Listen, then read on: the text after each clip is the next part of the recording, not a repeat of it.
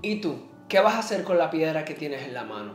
En la Biblia me habla de una mujer adúltera, sorprendida en adulterio, valga la redundancia.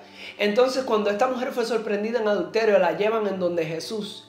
Y comenzaron a hacerle muchas preguntas a Jesús, comenzaron a hablarle de la ley de Moisés, comenzaron a llenarlo de muchas preguntas, comenzaron a, tenerlo ahí acribillado en todas esas preguntas. Y Jesús se levanta y le dice a todas estas personas, el que esté libre de pecado, que tire la primera piedra. Y sabes que todas estas personas comenzaron a irse lentamente, como que la cosa no es conmigo, como que conmigo no están hablando. Pero sabes que cuando todas estas personas se fueron, Jesús le pregunta a la mujer y le dice, ¿dónde están los que te condenan? ¿Dónde están los que te querían apedrear? ¿Dónde están los que te querían tirar una piedra? Y esta mujer le dice, no queda nadie Jesús. Y sabes que Jesús después le dice, pues yo tampoco te condeno, te puedes ir. Sabes que nosotros como cristianos en estos tiempos tenemos la piedra en la mano, pero no la piedra de construir, tenemos la piedra de tirarle a las demás personas. Por eso hoy yo te pregunto, tienes una piedra en la mano, pero ¿qué vas a hacer? ¿Vas a comenzar a construir o vas a tirársela a ese pecador? ¿Vas a comenzar a construir o tú se te está olvidando de que tú también eres un pecador, de que mañana tú también puedes fallar,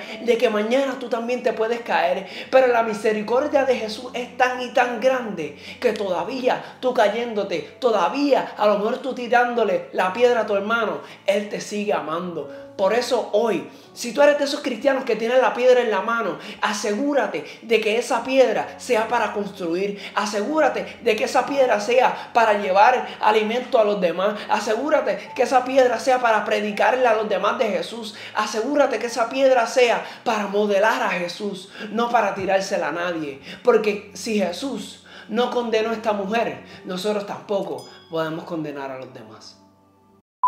Bienvenido a Neil Rivera TV.